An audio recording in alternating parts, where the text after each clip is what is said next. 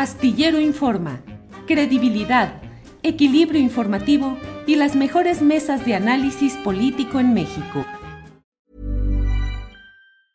Hey, it's Ryan Reynolds and I'm here with Keith, co-star of my upcoming film If, only in theaters May 17th. Do you want to tell people the big news? All right, I'll do it. Sign up now and you'll get unlimited for $15 a month in six months of Paramount Plus Essential Plan on us. Mintmobile.com slash switch. Upfront payment of $45 equivalent to $15 per month. Unlimited over 40 gigabytes per month. Face lower speeds. Videos at 480p. Active Mint customers by 531.24 get six months of Paramount Plus Essential Plan. Auto renews after six months. Offer ends May 31st, 2024. Separate Paramount Plus registration required. Terms and conditions apply if rated PG. Hiring for your small business? If you're not looking for professionals on LinkedIn, you're looking in the wrong place. That's like looking for your car keys in a fish tank.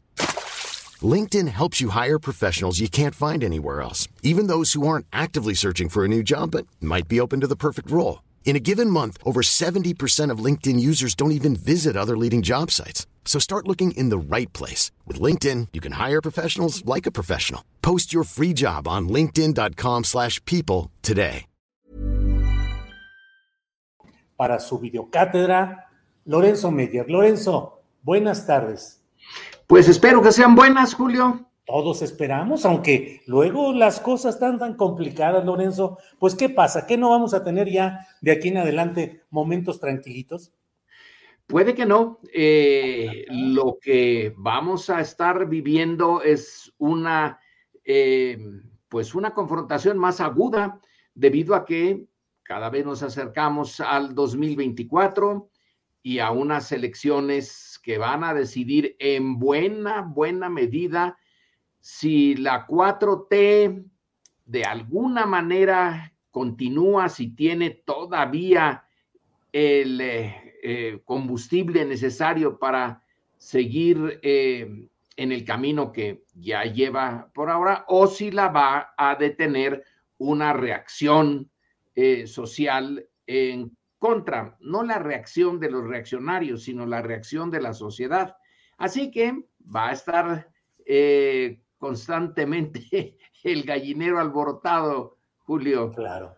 Eh, Lorenzo, ha habido en la historia mexicana momentos en los cuales un proceso de transformación llegado al poder eh, enfrente en las urnas el riesgo de continuar o de frenarse o de distorsionarse.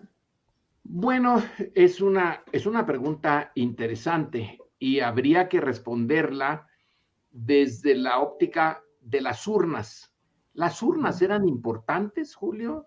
Eran importantes cuando el proceso, el gran proceso transformador en México y en América Latina, que es la separación de España, la destrucción de buena parte del imperio español en América, bueno, pues uno puede decir que eh, sí, porque las, la Corte de Cádiz, las Cortes de Cádiz, habían ya abierto la posibilidad de elecciones, pero no fueron ellas las que llevaron eh, la voz cantante en este proceso. Las transformaciones que hacen de México un sistema bastante caótico, luego totalmente enfrentado en los campos de batalla, que esos sí son importantes, no las urnas, entre el liberalismo y el conservadurismo, pues las urnas tienen poquito que ver y sí, sí hay elecciones interesantes. Juárez se relige o no se relige, por ejemplo, eh, cuando ya triunfa la República restaurada. Y después eh, las urnas no sirven de gran cosa. Bueno, le sirven muy bien a, don Porfirio, ¿eh? Porque en esos momentos se prueba en cada estado, en cada estado son distintas, el grupo, los grupos porfiristas, porque son varios, eh, se dan encontronazos entre sí y en parte, pero en una pequeña parte, las urnas pueden decidir cuál de los dos o tres grupos porfiristas en pugna finalmente es aceptado por don Porfirio y llega a la gubernatura, pero es, eh, es una parte menor. Las urnas, ¿qué hablaron en el 1910? Eh, ¿Cómo? reconstruir esa elección que los maderistas, la oposición electoral a don Porfirio, simplemente descalificó y dijo, no, aquí no hubo una, un piso parejo y además hubo trampa. Eh, entonces, lo que, sí, las urnas son, digamos, el disparador del cambio, el disparador, pero el cambio se llevó a cabo por la vía, ah, por la vía tradicional, la de la violencia. Entonces es apenas ahora, en los últimos años y a tropezones, que las urnas empezaron a tener eh, realmente importancia. El 1988, eh, aunque muchos sospechamos con razón que hubo un fraude y que la caída del sistema esconde un fraude, pues bueno, ahí está el, el, este, el inicio de una dinámica que aunque dejó al PRI en el poder, ya no lo dejó como antes. Eh, recordemos, ya no sé si tú tienes las cifras en mente, Julio, pero el, triunfo oficial, no necesariamente real, de Salinas de Gortari es por poco más del 50%, ¿no es así? Así es, con la idea de rebasar eh, esa eh, frontera psicológica de cuando menos el 50% fue el 50 punto y fraccioncita. Sí, así es, Lorenzo. Bueno, pues entonces, ahí, sí, bueno, ya no ganó eh, Cuauhtémoc Cárdenas, pero dejó sentado ahí ya un nuevo papel para las urnas. Y de ahí en adelante hemos eh, seguido, como digo, con tropezones, pero las urnas han sido cada vez más importantes y esperemos que sigan siéndolo que es la manera, pues hasta ahorita con muchos problemas y muchos defectos, pero es la menos dañina de todas las formas de, cambiar, de modificar eh, la naturaleza de la disputa política, que no sea por la violencia. Claro. Eh, Lorenzo, mencionas o recordamos las cifras de la elección de Carlos Salinas de Gortari, que entre otras consecuencias tuvo eh, la firma del Tratado de Libre Comercio, el primero.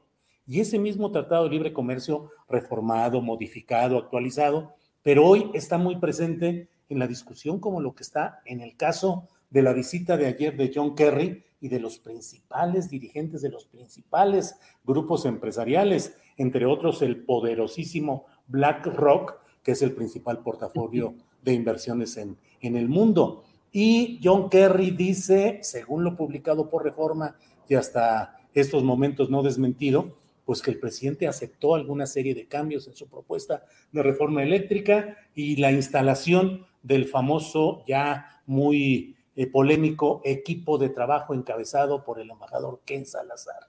¿Qué significa esto? ¿En qué, qué está pasando? ese, ese embajador al que tú dices que es como el prefecto que viene. A ver, muchachitos, no se vayan a salir de, las líneas que yo indico, porque entonces vamos a tener problemas. Eh, bueno, todos los embajadores tienen más o menos ese papel, pero el embajador Salazar lo tomó más eh, en serio y no le da ninguna pena andar yendo de un lado a otro, eh, poniendo sus puntos de vista. Mira, Julio, eh, justamente en eso estaba yo pensando en, estos días. Eh, estaba yo, bueno, pues ensayando cómo ponerlo en blanco y negro esto. Y creo que la, dureza eh, de la política internacional es donde la política del poder se ve más clara, a veces en los escenarios internos se modera, se civiliza, pero en la política exterior no.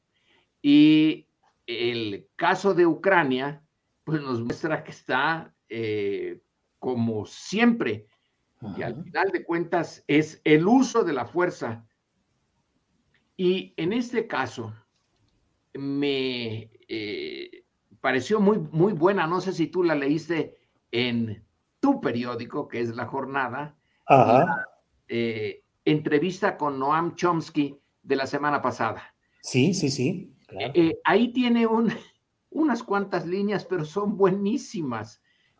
no porque esté descubriendo nada nuevo, sino porque es Chomsky y porque puede, ya que es un profesor Em, un lingüista, pues usa el lenguaje muy bien. Entonces, ¿te acuerdas que dijo eh, que no sería ninguna sorpresa para nadie eh, qué pasaría si México tiene un acuerdo con China, si hay una alianza militar con China, si China pone cohetes en, eh, en México que apunten hacia los Estados Unidos, etcétera. Estaba usando a México como sustituto de Ucrania.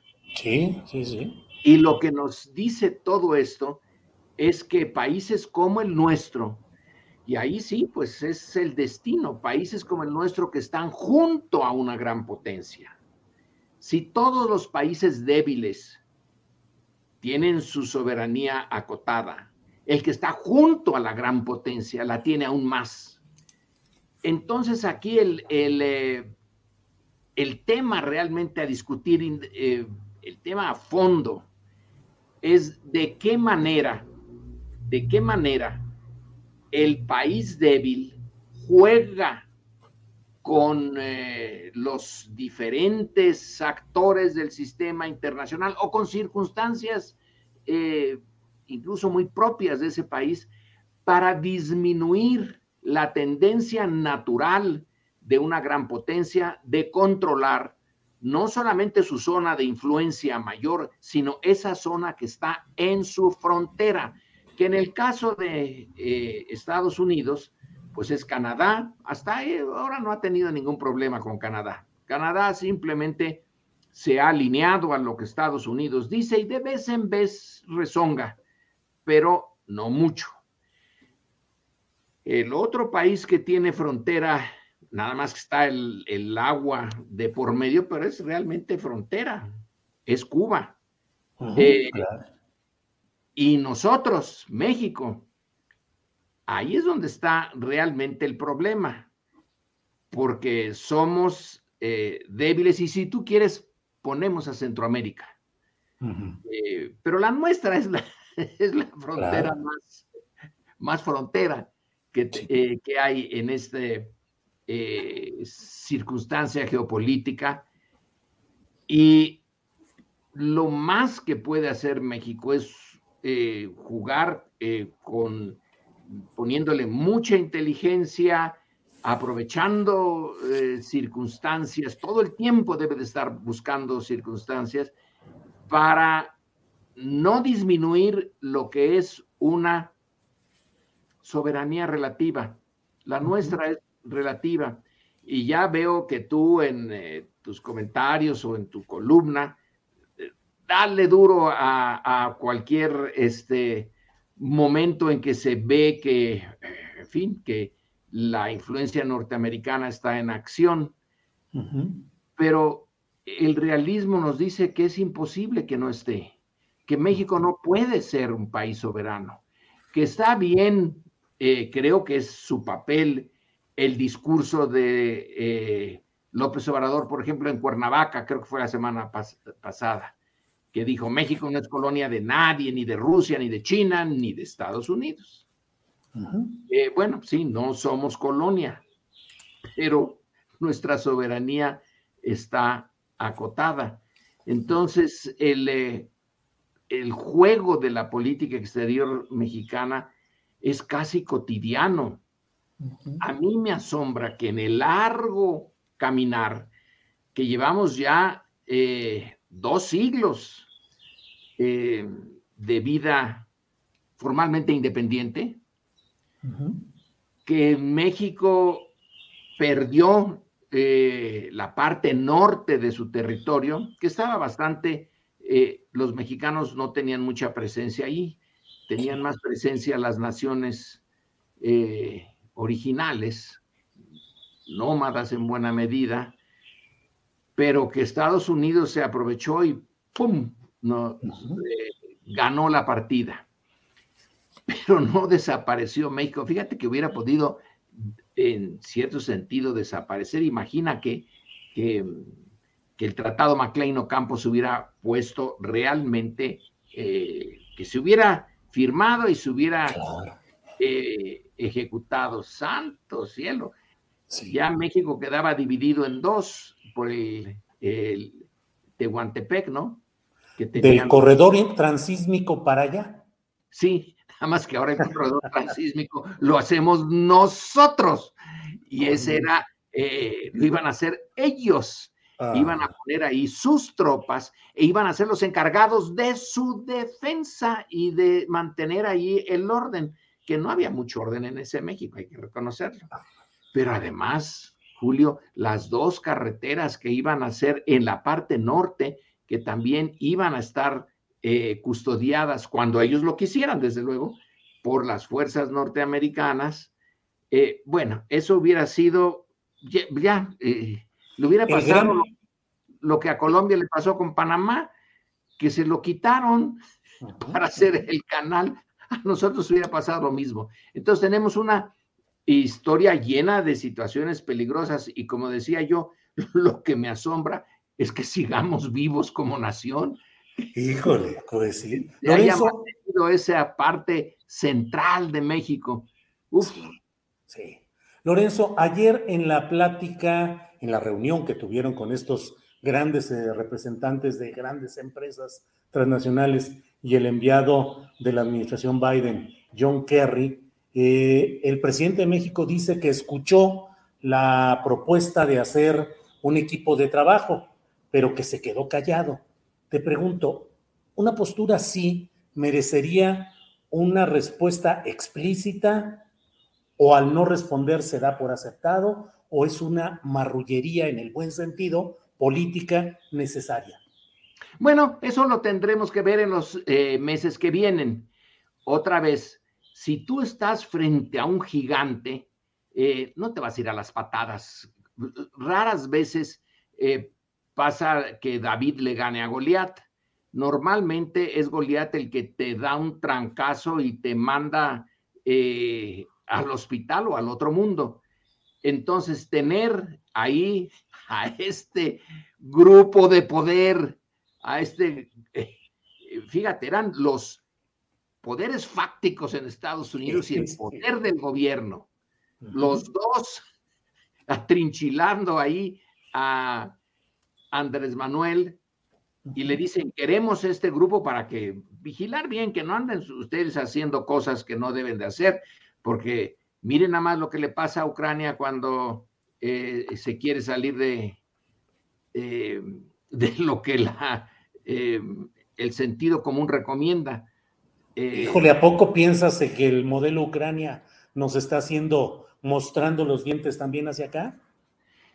No que nos vayan a, invadir ahora, pero sí, el modelo en el fondo es eso. El país fuerte, vecino del débil, tiene que estar casi por naturaleza vigilando sus intereses en esa zona fronteriza entonces, lo puede hacer de diferentes maneras. Eh, ya México pasó por otras experiencias así al finalizar el siglo XIX, cuando ya don Porfirio eh, acababa de tomar el poder, el ejército norteamericano tenía una, planes de contingencia de tomar el norte de México, no apoderarse de él, sino llegar a sentarse allí acabar con lo que decía que era un nido de abigeos y luego ya negociar cuándo nos lo devolvería. Pues como eh, lo hizo en Haití, como lo hizo en otras partes del Caribe. Eh, eso no está fuera de, eh, de contexto. Tendría que ser distinto al pasado, pero la presencia de este eh, poder, pues no la podemos quitar. Entonces, si el presidente, fíjate que son dos cosas. Tú dices, el presidente se quedó callado, según dice eh, una serie de reportajes. It's that time of the year. Your vacation is coming up. You can already hear the beach waves, feel the warm breeze, relax, and think about work. You really, really want it all to work out while you're away. Monday.com gives you and the team that peace of mind. When all work is on one platform and everyone's in sync, things just flow wherever you are. Tap the banner to go to Monday.com. I'm Sandra, and I'm just the professional your small business was looking for. But you didn't hire me because you didn't use LinkedIn jobs. LinkedIn has professionals you can't find anywhere else, including those who aren't actively looking for a new job but might be open to the perfect role, like me. In a given month, over 70% of LinkedIn users don't visit other leading job sites. So if you're not looking on LinkedIn, you'll miss out on great candidates like Sandra. Start hiring professionals like a professional. Post your free job on linkedin.com/people today. No dijo ni sí ni no, sino todo lo contrario. Eh, eh, pero luego en la mañanera dijo no, no, eso no lo podemos admitir.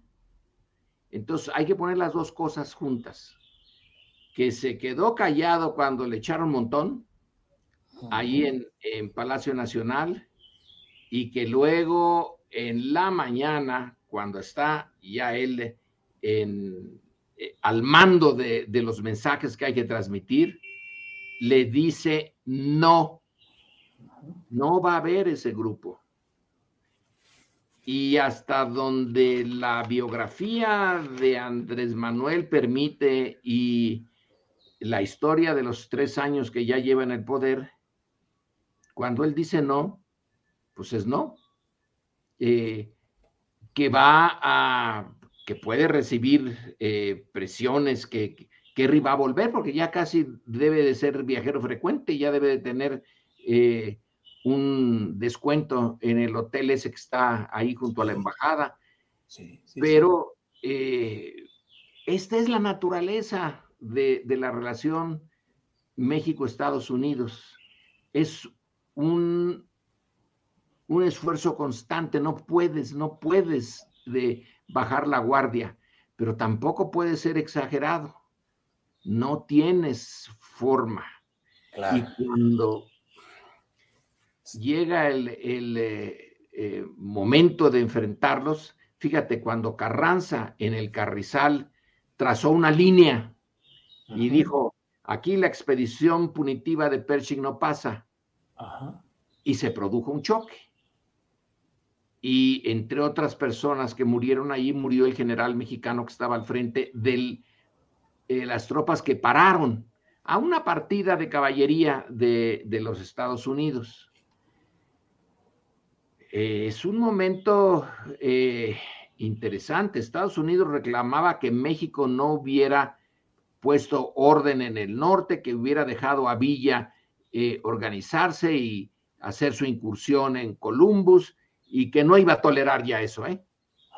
Y luego, ¿qué hizo Carranza? Bueno, ni modo, ni modo de decirle no, si además casi estaba destruido el, aparato gubernamental por la revolución, etcétera, y aunque no hubiera estado destruido, pues no hay forma. Pero le dijo, no pasen de aquí. Y cuando un pequeño grupo pasó, eligió ese el momento. No iba a haber el choque con toda la columna de, eh, Pershing. sino un, un, pequeño grupo que resulta que era caballería eh, no particularmente bien eh, entrenada, hasta donde he podido entenderle, era caballería de soldados afroamericanos, que entonces no estaban, no les apoyaban de la manera como a una tropa blanca. De todas maneras, México de inmediato soltó a los prisioneros que había hecho, no dijo, aquí los tienen, llévenselos. Y Estados Unidos reaccionó pues como tenía que reaccionar, si ya tenía eh, casi la, una pierna o un pie en la puerta para entrar a la Primera Guerra Mundial, no se iba a andar eh, con estas cosas pequeñas y se retiró. Y fíjate cuándo se retira, cuando se está discutiendo la constitución que se aprobaría en, 1917, pero se discutió en 1916, cuando estaba la expedición punitiva, en México. Así que la cosa es muy complicada. Sí, Lorenzo. Sí, perdón. Está bien que tú y, yo y muchos digamos, hay que defender la soberanía. Eh, pues es nuestro papel, pero también debemos de tener en cuenta que, eh, que la relación internacional, la justicia, tiene eh, un papelito chiquito. en otro tema, Lorenzo, ¿qué opinas del tercer informe del Grupo Interdisciplinario de Expertos Independientes? Las revelaciones de que hubo movimientos de la Marina en el lugar donde horas después se anunciaría que ahí se habían incinerado a los 43 estudiantes de Ayotzinapa. Y particularmente te quiero preguntar qué opinas del hecho de que, según lo que relata este informe, a pesar de que mediante un decreto y por insistencia personal del presidente de la República, los secretarios de su gabinete debían entregar toda la información que tuvieran sobre ese caso al GIEI, los secretarios de Marina y de la Defensa Nacional actuales no lo hicieron sino hasta abril del año pasado.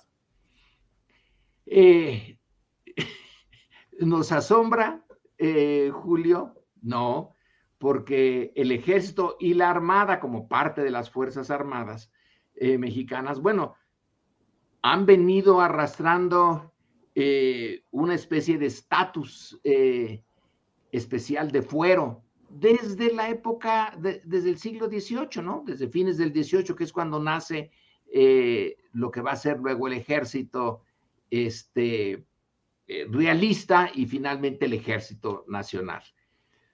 Eh, no, no les gusta que se meta el mundo civil en sus terrenos a cambio de que ellos apoyen al gobierno civil y no tomen el poder. Eh, ya, ya entendieron después de lo de Victoriano Huerta que realmente lo suyo, lo suyo no es hacerse cargo del poder, pero sí mantener una eh, relativa independencia. A, muchos no nos, no nos asombra lo que eh, sacó la noticia que sacó esta comisión internacional yo creo que desde el principio, los comentarios que hacíamos, era imposible que no hubiera estado el ejército informado de lo que sucedía en, eh, en Iguala. Pues está el 27 Batallón de Infantería ahí y una de sus tareas principales es recabar información, información sobre eh, los cultivos de amapola, sobre los grupos eh, del crimen organizado, que los Guerreros Unidos, que los Rojos, etcétera, eh, y echar un vistazo a todo el aparato de, gobierno. Es, tienen una, pues sí, un sistema de inteligencia. Entonces, eh, desde entonces, muchos, desde el 2014, eh, lo decíamos, debe de haber información del ejército. Debe de haberla, porque si no, ¿para qué estaban allí? Eh, Oye, Lorenzo, en ese esquema, en ese esquema de, pues no sé si de ingenuidad o de aspiracionismo histórico, uno se pregunta, bueno, pero si le ocultan o le dosifican estas cosas al presidente de la República en un caso tan significativo como el de Ayotzinapa, pues eso quiere decir que entonces hay muchas cosas que no, obedece al poder civil en turno. Sí, eh, y tampoco nos debe de, de, asombrar, no debe de ser, pero eh, creo que esa realidad eh, se viene construyendo y manteniendo desde hace mucho tiempo. Aquí lo que realmente me llama la atención es que finalmente le hayan hecho caso al presidente. No que no le hayan hecho caso al principio, sino que al final le hayan hecho caso. Eh, ¿Por qué no lo volteamos el, eh, eh, el argumento y teniendo el ejército un estatus especial de en la práctica, en la vida real, se ha visto forzado a hacer lo que no quería hacer. informar, es que ellos no, no informan. Eh, mira, cuando yo estaba siendo parte de la historia de la Revolución Mexicana, eh, había un, una orden también presidencial, fíjate, para que eh, pudiéramos ver los archivos de la defensa. Y ahí voy a ver los archivos de la defensa. Y me encontré con un general, quién sabe quién sea, que estaba al frente de los archivos. Y entonces me dijo, no, sí, aquí está este, los, el archivo de cancelados, o sea, de los que ya se fueron al otro mundo y que eh, yo estaba viendo lo de los 1920, principios de los 30, cuando la guerra cristera y todo esto. Y digo, pero en realidad, en general, lo que me interesa son los partes, eh, los partes en particular cuando ha habido eh, choques con los remanentes de, de los cristeros. Y me dijo, no, eso no lo tenemos, no existen. Eh, general, pero pues si el ejército es en buena medida una burocracia y todos los días hay el parte de novedades, aunque no haya novedades, hay el parte de novedades. Entonces, creo que lo que buscaba era las novedades realmente nuevas. no, no hay, no hay, no hay, no hay, no hay. Y no me dieron nada. Ahora, Lorenzo, yo escribí que desde luego es absolutamente plausible la voluntad política del presidente López Obrador para hacer que finalmente se entregaran estas eh, informaciones. El propio GIEI y otras eh, instancias reconocen la voluntad política del presidente López Obrador para hacer que se conociera esto.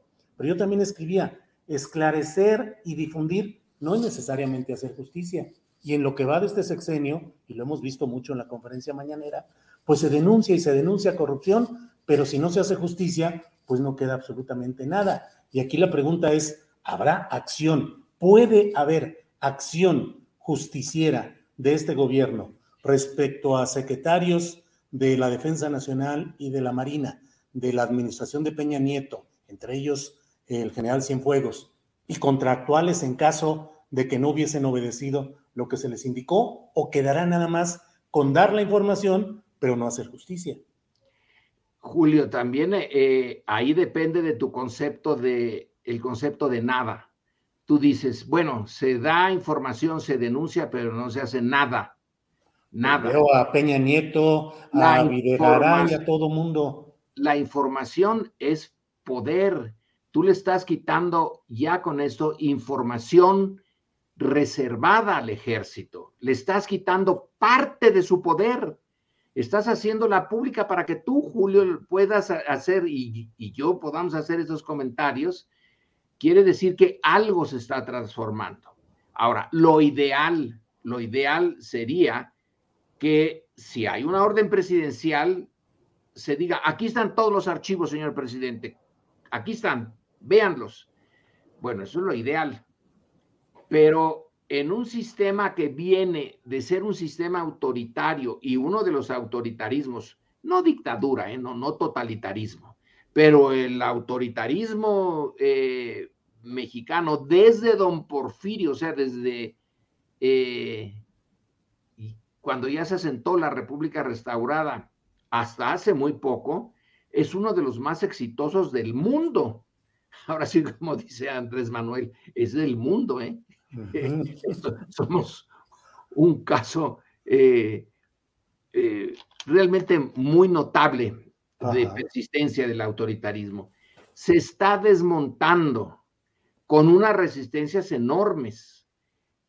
Recordemos esa reunión, esa desayuno creo que fue, eh, entre el general Luis Crescencio Sandoval y militares retirados que acababan de estar en tener el poder dentro de la Secretaría de la Defensa durante Peña Nieto y cómo le reclamaron y hasta en la prensa salió su reclamo. O sea que adentro del ejército, el general Sandoval debe de tener muchas resistencias. Eh, eh, tiene razón de que idealmente, si el presidente da el manotazo, porque dicen que dio un manotazo, ¿no? Eh, ¿Cómo que no les han dado? Bueno, se ha avanzado muchísimo. Fíjate, un presidente que viene de la oposición, no del PRI, que es donde se eh, asentaron un montón de las mañas eh, que tienen todas las instituciones mexicanas, todas las instituciones públicas, que viene de la izquierda, que está en el poder por algo rarísimo, porque ganó las elecciones y logró que se eh, él y la sociedad mexicana, desde luego, que se respetara el resultado. Pero eh, ha de ser muy difícil. Hay, ahorita eh, se me olvida el, nombre de un, em, de un investigador suizo que hizo un trabajo sobre el ejército mexicano y su, la esencia del trabajo de los, del, investigando el ejército mexicano en los años 1920, cuando ya era ese ejército de la revolución, es lo que señala ahí es que es un ejército muy reaccionario. ¿Y cómo lo, lo prueba? Pues por las acciones antiagraristas que se llevaron antes de que llegara el presidente Lázaro Cárdenas. Y eh, realmente los ejércitos son muy conservadores el ejército chino, para ir, eh, no ir muy lejos. Yo creo que el ejército cubano que viene de la revolución y del 26 eh, de julio, etcétera, se van haciendo instituciones muy conservadoras. Ya no digamos el ejército chileno, el argentino, el brasileño, ya eso ya ni, ni, ni qué alegarlo. Entonces, casi por su naturaleza, los ejércitos son conservadores y que les vengan a decir que hay una relación entre el asesinato de 43, eh, bueno, desaparición de 43 estudiantes normalistas, de una normal que ellos estaban vigilando y que ellos sabían lo que estaba pasando y que den alguna información al respecto y de que se diga que se está investigando al almirante que fue a, eh, ahí a mm, alterar estos movimientos, eh, uno de los sitios que se supone eh, puede ser el sitio del crimen y que no debía de alterarlo, pero que lo hizo y que se le está investigando, pues es ver un vaso medio lleno, medio vacío. Yo en esta vez que soy pesimista por definición, lo veo medio lleno Tú lo ves medio vacío. Yo lo veo medio vacío. Bueno, pues aquí compensamos en estos ejercicios. Lorenzo, se va el tiempo de volada, esa es la mera verdad. Necesitamos dos horas de videocátedra con el doctor Lorenzo Meyer. Eh, la verdad, se nos da el tiempo de volada eh, y voy a, a, entrevistar a continuación a Carlos Mendoza del canal 6 de julio de siempre, que ahora está programado para mañana el estreno de su documental eh, AMLO para principiantes y desencantados, y el INE lo está emplazando para investigaciones y para declaraciones, porque el PAN dice que es una propaganda a favor de AMLO en vías del ejercicio revocatorio. Entonces, pues A lo mejor está muy bien eso, Julio. ¿Te acuerdas cuando el, crimen del padre Amaro? Sí, sí, la censura lo hizo. que no lo vean, que y págatelas, que eso le dio una gran difusión eso puede pasar. Pues sí, vamos, e, eh, eh, se declara en contra y el INE no es particularmente bien visto por una buena parte de la población, pues a lo mejor es una manera estupenda de darle difusión antes de que aparezca. Cuando finalmente aparezca, pues ya todos sabremos eh, que está en, es, posible verlo y lo veremos con más ganas que ahora. Eso le voy a decir a Carlos Mendoza en cuanto estemos ya conectados con él. Lorenzo, como siempre, muchas gracias. El tiempo se va, quedan muchos, muchos asuntos y bueno, pues espero que pronto volvamos a retomar estas pláticas, Lorenzo. Como quieras, Julio. Eh, para mí fue un gusto y muy buenas tardes y saludos al auditorio. Lorenzo, gracias. Hey, it's Danny Pellegrino from Everything Iconic. Ready to upgrade your style game without blowing your budget?